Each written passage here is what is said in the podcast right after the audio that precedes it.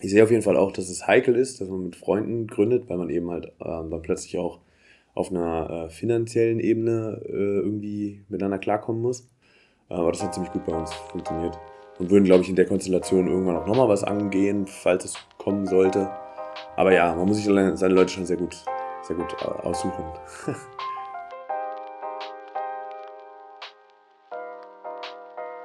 Herzlich willkommen zu Startup Das Heat im Gespräch. In diesem Interview-Podcast dreht sich alles um Menschen, die mit Gründungen zu tun haben. Entweder weil sie selbst schon mal gegründet haben oder weil sie mit GründerInnen zusammenarbeiten.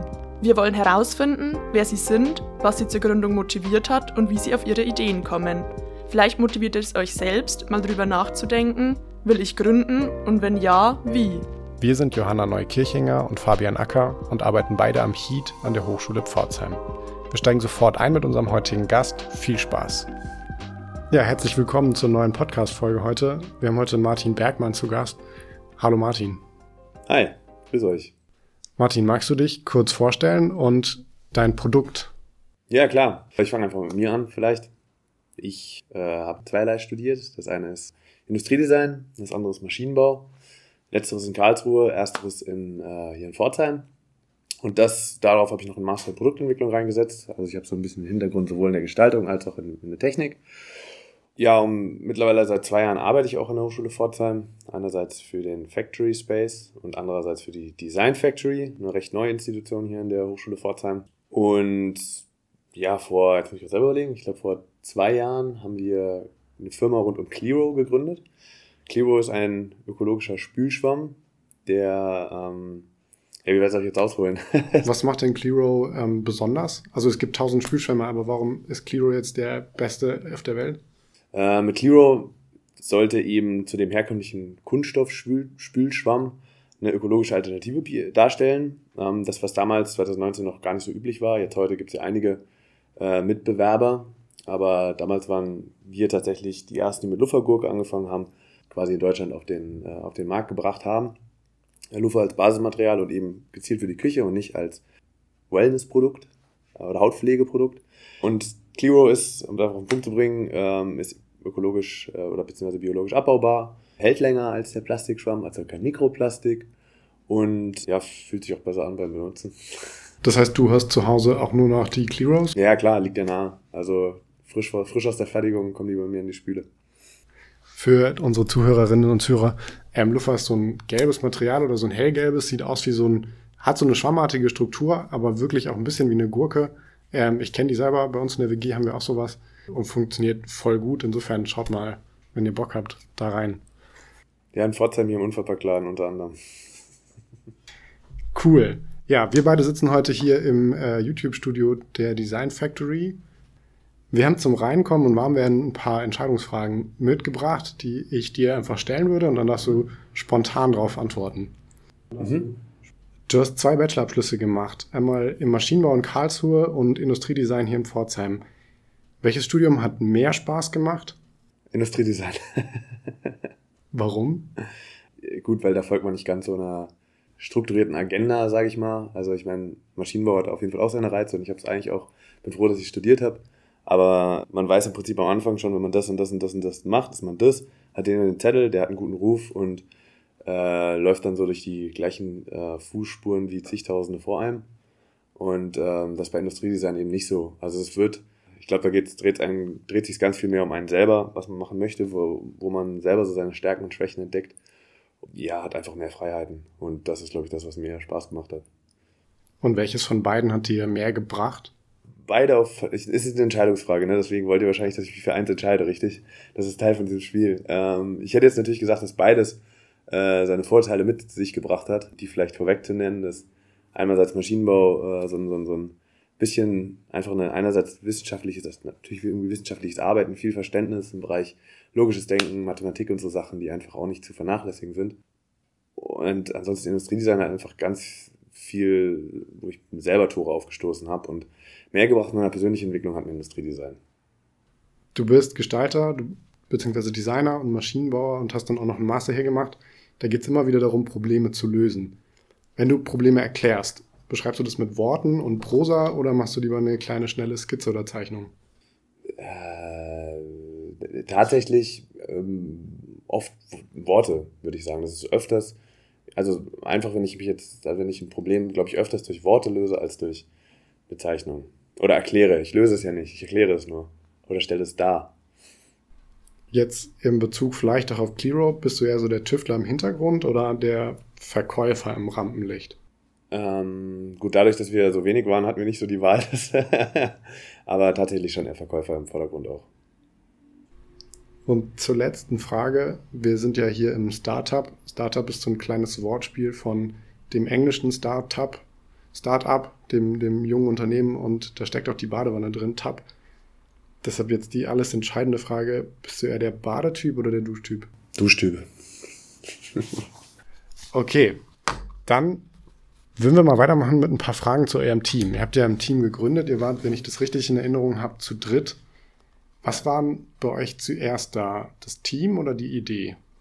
Erst das Team, nicht ganz mit den drei Leuten, sondern zu zweit, äh, mit Andreas Egloff. Habe ich sogar eine Zeit lang zusammen gewohnt in Karlsruhe. Und der ist dann äh, irgendwann arbeitstechnisch weggezogen. Aber wir hatten immer noch weiter Kontakt. Und in der Zeit, wo wir zusammen gewohnt haben, haben wir schon immer mal Sachen zusammen äh, initiiert, Projekte probiert und ähnliches. Dadurch würde ich sagen, dass er dann das Team schon da war. Also der dritte, der dann für die tatsächliche Gründung, wo dann auch schon die Idee da war, dazu kam, den kennen wir auch schon seit langem. Also die anderen beiden, Andreas und Jan Berthold heißt der dritte, da kenne ich sogar schon die Fedder aus dem Turnen von früher. Also das war auf jeden Fall erst das Team da und dann die Idee. Und wie kam es dann zur Idee? Relativ banal an und für sich. Ähm, und zwar hat dann, ich weiß gar nicht mehr, tatsächlich ich oder Andreas, äh, zum ersten Mal einfach eine Luftvergurke hergenommen haben zum Spülen und dann so die, ich glaube es war Andreas, ähm, dass dann die Idee um die Ecke kam, ähm, hey, sag mal, warum nutzen wir es nicht eigentlich viel öfters als Spülutensil? Äh, Damit war eigentlich die Grundidee schon geboren und warum es dann auf fruchtbares Fahrwasser gefallen ist, ist, dass äh, ich gerade noch das Sechstsemester-Projekt Industriedesign offen hatte, wo es äh, quasi auch mehr um konzeptuelle Markenarbeit ging und ich mir dann dachte, hm, ich könnte ja eigentlich mal das als als, als Basis nehmen, um eine Marke zu entwickeln. Und Andreas gerade nicht so Lust auf seinen eigentlichen Hauptjob hatte und irgendwie eine Nebenbeschäftigung gesucht hat. Und ich glaube, mir hat es nicht gebraucht, dass der Anfang gemacht war. Und wie kommt es, dass ihr dann Luftfahrgurke da wart? Ihr, also es ist ja jetzt kein klassisches Produkt, was man irgendwie im Haushalt rumfliegen hat. Teilweise doch, und zwar bei ähm, so im, im, im Wellness-Bereich wird es so als Peeling-Schwamm, das ist der genaue Ausdruck, wird das hier und da äh, schon länger angeboten. Äh, da kennen es auch manche, aber es ist halt so ganz stark im Badezimmer verortet, ja eben nicht in der Küche. Und da ist oft die Wahrnehmungsgrenze relativ groß äh, von Menschen, die denken, okay, das gehört in die Küche oder das gehört ins Badezimmer, das benutze ich in der Küche. Und was auch ganz interessant ist an und für sich. Aber gut, das glaube ich jetzt nicht die Antwort auf deine Frage. Ähm, ihr habt das ganze App Clero ja über eine Crowdfunding, über ein Crowdfunding auch finanziert, ein Stück weit. Ich habe das Video davon gesehen und du bist ja derjenige, der da im Rampenlicht steht oder der das Produkt erklärt. Was war denn deine Rolle im Team? Zentral so der Markenaufbau, das Produktdesign, dann die, also ich denke, dass, dass diese Sachen waren mein Fokus. Eben so Sachen wie Markenauftritt zu überlegen, eine Markenbotschaft und äh, mediales Arbeiten und das Design. Das würde ich sagen, ist die Kernrolle. Dann gibt es natürlich auch einige Arbeiten, die sich, die man aufgrund von der Größe vom Team auch noch mit dazu hat, also äh, mit der Produktion zum Beispiel Kontakt aufbauen Kooperationen suchen, äh, neuen Sales äh, zu akquirieren. Äh, da haben wir uns quasi die Deutschlandkarte einfach aufgeteilt in drei Gebiete, wo dann jeder eine Region äh, vertreten hat. Genau, das waren, glaube ich, so die Aufgaben. Und was haben die beiden anderen im Team gemacht? Was waren deren Rollen? Hm, Andreas hat sich vor allem um die, der war im Prinzip Produktionschef. Der hat die ganze äh, Produktion äh, geregelt, den Einkauf, und hat, hat auch sein eigenes Vertriebsgebiet, dann in die Schnittstelle zur, zur Buchhaltung also zu seinem Steuerberater, die, die hat er äh, beschritten. Und ähm, die größeren Kunden hat er auch bedient. Und dann der dritte, Jan, war unser IT-Administrator, kann man sagen. Der hat uns ein eigenes Warenwirtschaftssystem programmiert und die Website quasi auf, aufgebaut, die ich dann mit Inhalten gefüllt habe. Ja, sich so quasi Struktur in unsere, äh, ein bisschen in unsere Arbeit gebracht.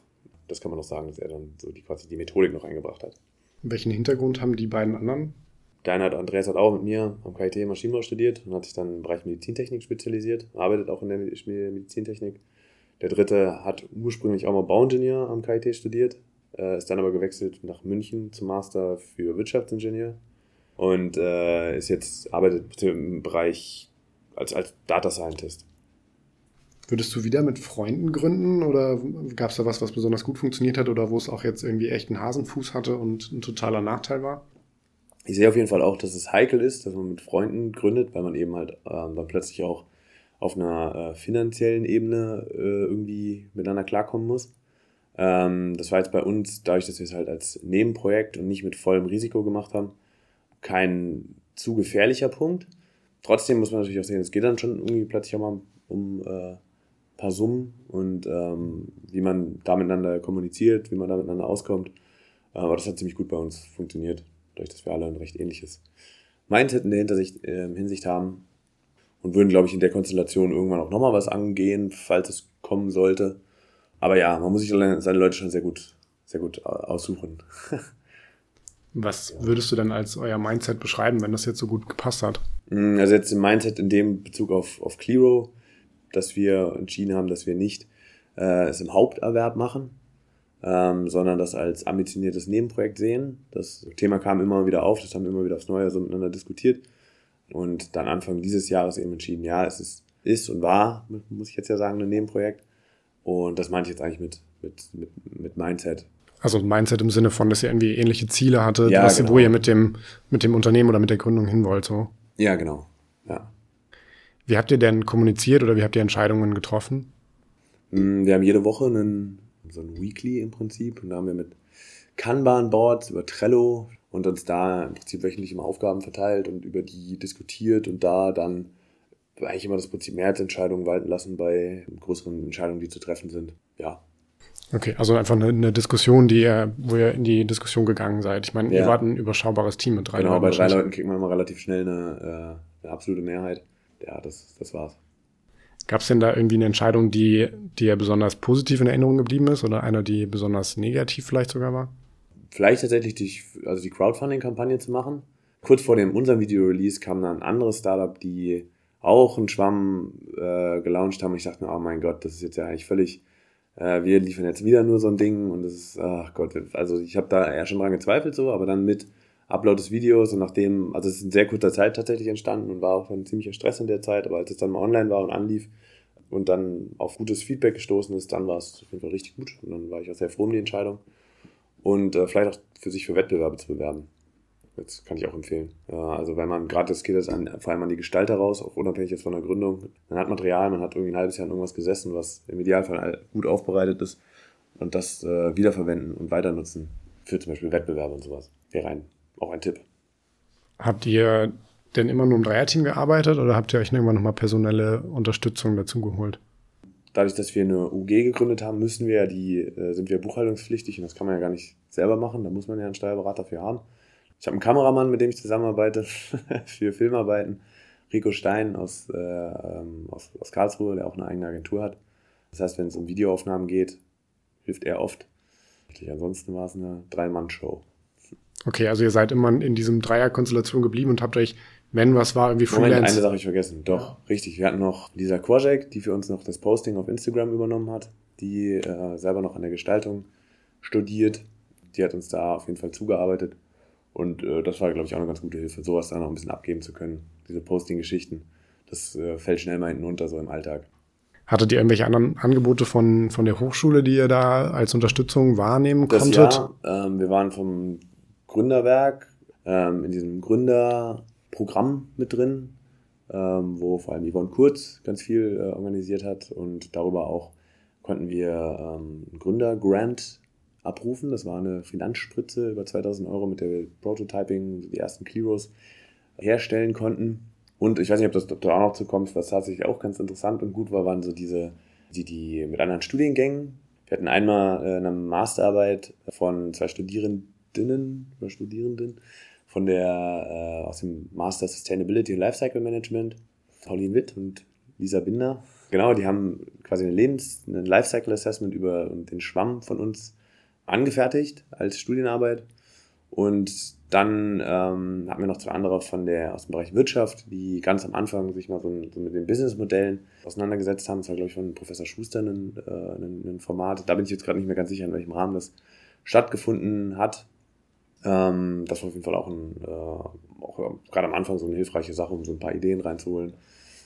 Ja, also da für Projekte finde ich das eine, eine tolle Sache und wenn das auch weiter gefördert werden sollte oder sich weiter ausbaut, ähm, hier an der Hochschule, das macht auf jeden Fall Sinn. An wen hattet ihr euch da gewendet? Die kamen auf uns zu an der Werkschau tatsächlich. Ähm, weil wir hatten Clivo, das hatte ich ein Semester mal ausgestellt an der Werkschau und dann sind die rumgelaufen, um nach Semesterprojekten zu suchen. Dann für, den, für die Lifecycle Assessment, da bin ich jetzt selber nicht mehr ganz sicher. Ich glaube, da habe ich mit dem Thomas Viere, also Professor Viere, aus dem von der Studiengangsleiter, Kontakt aufgenommen und der hatte mich dann an den Klaus Lang-Kötz weitergeleitet und dann hat er gemeint, ach, er hat so ein Projekt, könnte das vielleicht funktionieren und dann hat er das als Projektarbeit vorgeschlagen.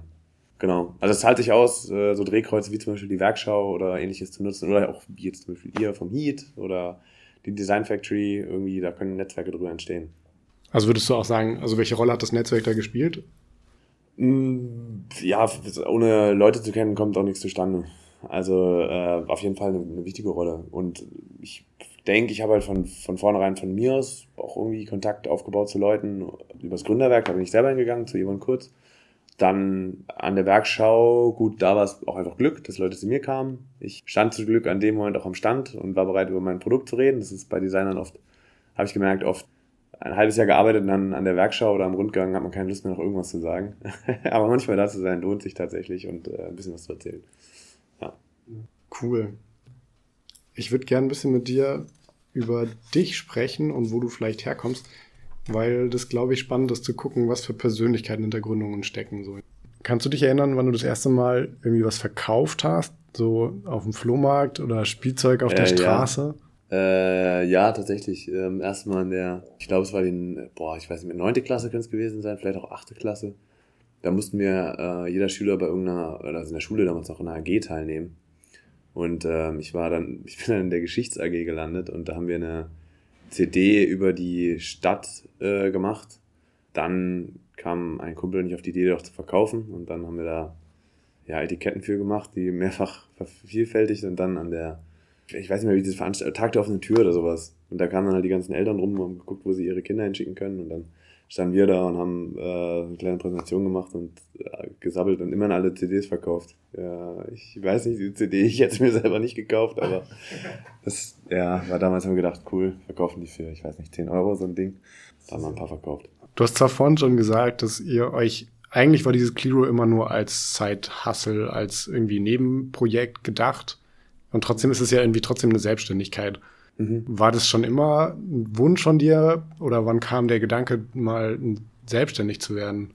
Hm, ja, ich, ich glaube, den Gedanken allein, den haben ja viele bestimmt mal. Ist jetzt natürlich nicht der, der sich für einen, wenn man, also ist nicht unbedingt der, der sich am meisten aufdrängt, weil ich meine, in der Schule, man lernt ja, oder auch meistens im Studium nie äh, irgendwie Perspektive Selbstständigkeit. Das muss ja irgendwie intrinsisch dann kommen ja, Gedanken drüber gemacht habe ich mir auf jeden Fall schon immer mal wieder. Äh, Gerade auch mit, mit Andreas zusammen. Ähm, wir haben wieder überlegt, so, wäre das nicht ein Projekt, wäre das nicht ein Projekt. Was es dann wirklich heißt, haben wir jetzt in dem Zusammenhang mal rausgefunden, wie viel Arbeit es dann doch ist, wie viel da reinsteckt und so. Und ich meine, es gibt ja ganz viele Arten, selbstständig zu sein. Gut, jetzt, wir haben Clearo jetzt äh, quasi das Projekt ist beendet. Aber ähm, die Überlegung ist schon immer noch da, vielleicht andere Projekte selbstständig weiterzudenken. Hattest du da Vorbilder oder waren deine Eltern selbstständig? Nee. Mhm. Tatsächlich Rollenbilder nicht wirklich.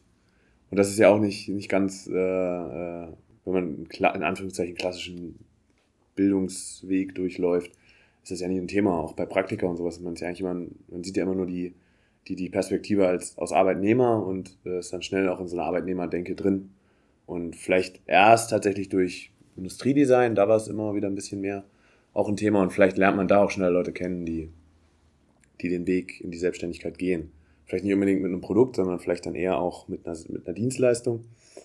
Aber ähm, ja, das war, denke ich, schon auf jeden Fall irgendwie auch Ideengeber dafür. Aber jetzt einen konkreten, ich würde nachdenken, aber nee, das habe ich jetzt, glaube ich, nicht. Konkretes Vorbild oder so.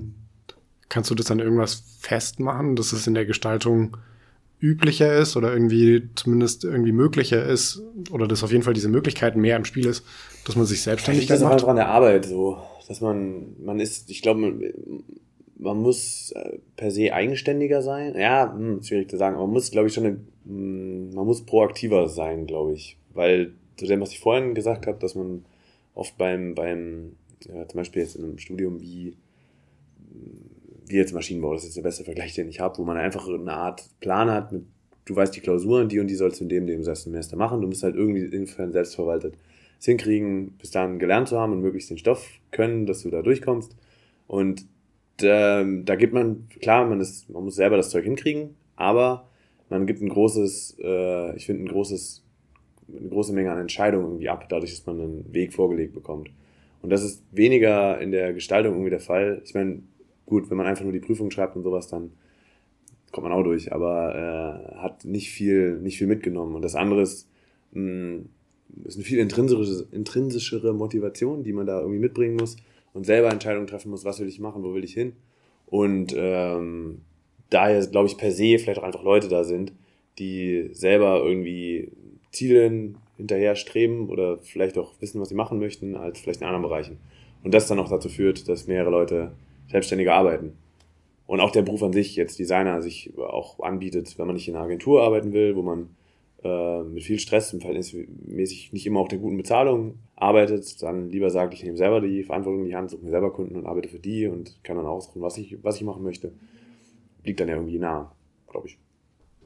Ja, auf jeden Fall. Also ich habe es selber so erlebt, dass irgendwie aus meinem Maschinenbaustudium so viel weniger Leute also eigentlich niemand, den ich kenne, der jetzt irgendwie in die Selbstständigkeit gegangen wäre. Und ja, gut, hat ja auch noch die Möglichkeit, vielleicht ganz gut bezahlte Anstellungen zu finden. Ja, das ist immer die Verlockung. Ich meine, das ist auch das, was Herr Engel immer sagt, so dieses, die könnten alle selbstständig werden, die Produktentwickler aus dem Master und 80 Prozent gehen gefühlt doch zu Porsche Daimler Trumpf, weil mhm. die einfach so gut bezahlen. Ja. Dafür und keiner dieses Risiko so richtig eingehen will. Ja, ja tatsächlich, genau. Das, das ist auf jeden Fall dahinter, dass äh, diese Risiko, äh, Risikowillen oder ähnliches.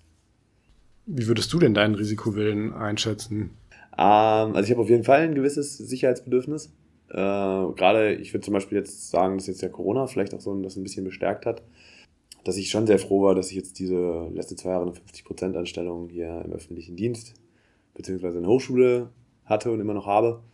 Und also ich für mich irgendwie so ein Modell ganz interessant finde, zum Beispiel Teilzeitanstellung und Teilzeit selbstständig, äh, um eben diesem Sicherheitsbedürfnis irgendwie noch entgegenzukommen.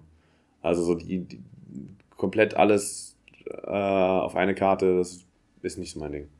So Risiko, wie sagt man, Risiko. Freudig. Risikofreudig, genau, äh, bin ich da nicht. Aber ich glaube im Durchschnitt zu anderen auch irgendwie dann doch risikofreudiger. Wie würdest du das denn einschätzen, ähm, wenn du jetzt sagst 50 Prozent Festanstellung? Kann man dann eine Selbstständigkeit wirklich mit 50 Prozent obendrauf noch machen oder muss man dann am Ende irgendwie in der Summe doch 120, 150 Prozent geben? Das kann schon passieren, auf jeden Fall. Ich meine, das hatte ich jetzt die letzten Jahre durchaus. Aber ist dann natürlich auch alles Selbstmanagement, dass man halt dann auch plötzlich anfängt, seine Pausen zu planen oder auch einfach mal äh, Zeit für sich zu planen und so Geschichten, dass man das dann gleichzeitig auch eben wieder einen anderen Stellenwert gibt dass man wieder auf Verantwortung für sich hat, dass man nicht zu sehr, ich meine gut, bei welcher, es gibt natürlich auch Anstellungen, wo man auch schnell mal mehr als 100% arbeitet, würde ich sagen. Also ich kenne auch viele Freunde von mir, die, ähm, die angestellt arbeiten, aber trotzdem ganz schön was, was wegschaffen. Das heißt, es ist eine Doppelbelastung, äh, 50%, 50% und ob es immer 50% sind, ist mal so, sei mal so dahingestellt. Vielleicht sollten wir über die Frage auch nochmal in ein, zwei Jahren reden, wenn, ich, äh, wenn ich da äh, noch ein bisschen mehr Erfahrung gesammelt habe. Aber ich, derzeit sehe ich da ein äh, interessantes Modell drin. Und vor allem, wenn man vielleicht auch zwei Sachen macht, die mh, mm, irgendwo ein bisschen auch ein gemeinsames Fahrwasser haben und sich irgendwie verknüpfen lassen. Du hast vorhin schon gesagt, ihr habt gegründet so als Team, weil irgendwie die Idee da war oder ihr schon irgendwie immer mal wieder was, was überlegt hattet, was gemeinsam zu machen.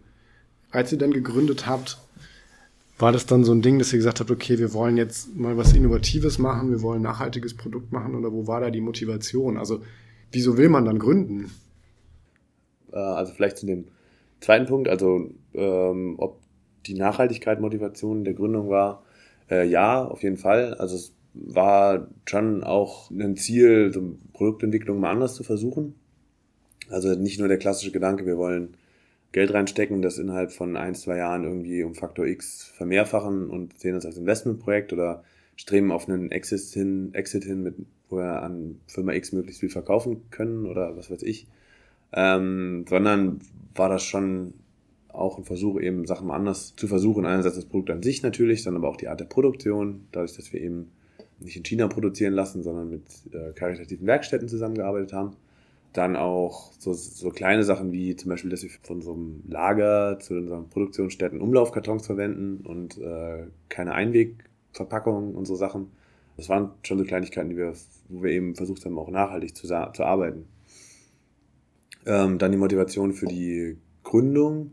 Mm, das war auf jeden Fall, also Motivation kam vielleicht auch dadurch, dass wir irgendwie gemerkt haben, das Produkt kommt an durch den, durch den Erfolg zum Beispiel oder diese, diese Anerkennung in Form von dem Green Concept Award, wo wir ins Finale eingeladen wurden. Dann so das Feedback aus dem Bekanntenkreis, dass Leute Interesse hatten, tatsächlich dafür Geld auszugeben und das Ding zu kaufen. Und dann natürlich auch durch die Crowdfunding-Kampagne. Wobei man da sagen muss, da hatten wir schon davor gegründet. Und ähm, aber dann, dadurch, dass da einfach so ein positiver, positives Feedback kam, wir gemerkt haben, hey, wir haben da echt irgendwie ein Produkt, wofür Leute bereit sind, Geld auszugeben. Und jetzt muss ich kurz, wir hatten, glaube ich, sogar auch schon vor der Gründung Kontakt mit DM, die ähm, auf uns aufmerksam geworden sind. Und dass so Sachen sind so, hm, okay, es sind wirklich Leute bereit, dafür irgendwie Geld auszugeben. Das heißt, wir müssen, jetzt, wir müssen jetzt mal irgendwie so hinkriegen, dass Leute auch dafür Geld ausgeben können. Okay, also es kam so aus einem, wie so ein Lauffeuer, was sich da verbreitet hat oder so eine Mund-zu-Mund-Propaganda und dann hat es euch irgendwie auch da in die Richtung beeinflusst, dass ihr gesagt habt, das ist gar nicht so risikobehaftet, weil die erste Nachfrage ist ja da. Ja, ich denke, das, das ist auf jeden Fall ein kalkulierbares Risiko äh, in der Hinsicht. Ich glaube, ein finanzielles Risiko fängt dann halt, wäre jetzt ähm, so in den letzten Monaten der Schritt gewesen, weil wenn plötzlich die Mengen, die Verkaufsmengen auf so im Ladengeschäft mit einer Drogeriekette auf 15.000 bis 20.000 Stück pro Monat steigen, dann ähm, ist, entsteht da plötzlich eine andere Art von Risiko, weil um diese 15.000 oder 20.000 zu produzieren, beziehungsweise man hat auch nochmal Rahmenverträge, ähm, mit, den, mit, den, mit den Ketten, äh, wo dann zum Beispiel auch drin steht, dass man lieferfähig, also allzeit lieferfähig sein muss innerhalb von einer Woche liefern. Und wenn man dann anfängt, Waren vorzuhalten für zwei bis drei Monate, sind das dann plötzlich mal schnell 60.000 äh, Schwämmchen.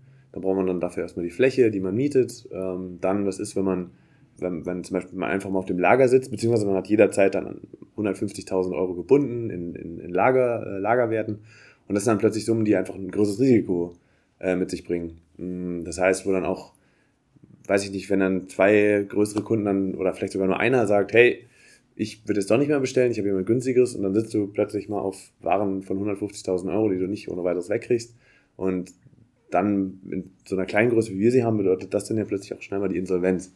Und ähm, das ist eher das Risiko, was ich glaube ich vorhin meinte.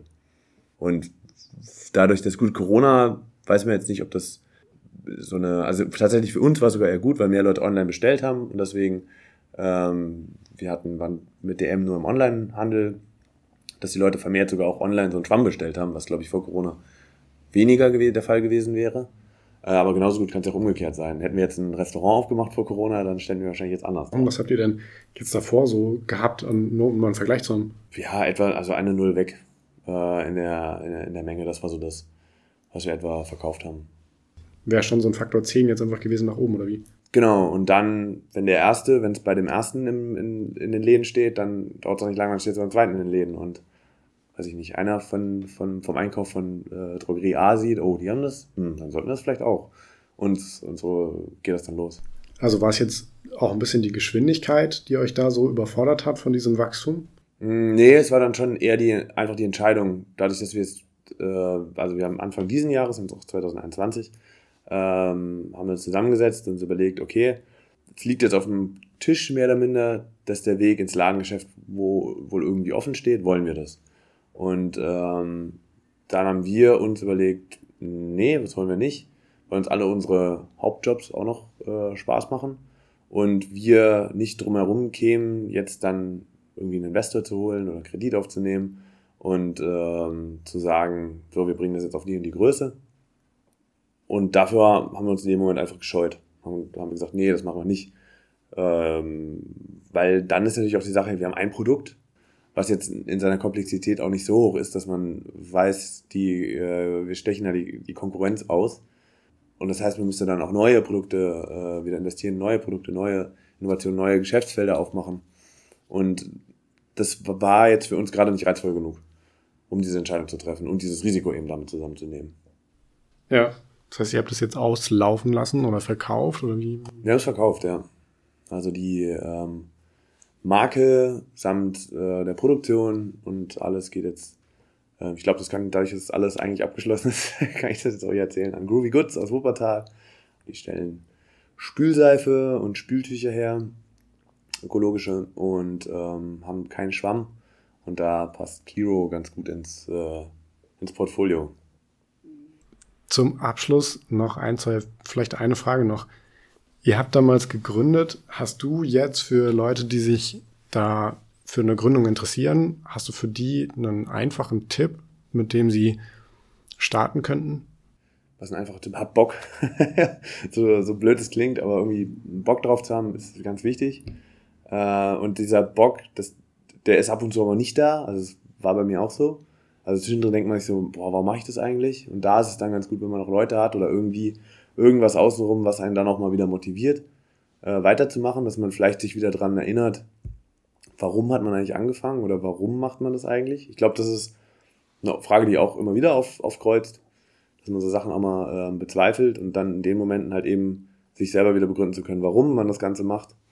Ähm, das ist eine gute Sache. Und ansonsten Tipp, äh, kommt rum in der Heat und Design Factory und äh, lernt die Leute kennen und äh, nutzt die Möglichkeiten. Ressourcen sind da, man kann viel probieren und ähm, äh, ist, wenn die sogar eine Idee um die Ecke kommt, sind sogar die, besteht sogar die Möglichkeit, vielleicht finanziell erstmal äh, unter die Arme zu greifen, das ja vielleicht bei Studierenden auch eine größere Hürde ist, mal zu sagen, okay, hey, ich stecke jetzt mal, sei es jetzt 500 Euro oder 1000 Euro in die Idee, da sind erfahrungsgemäß Studierende oft sehr zögerlich war ich auch, da war ich auch immer eher ein Geizhals.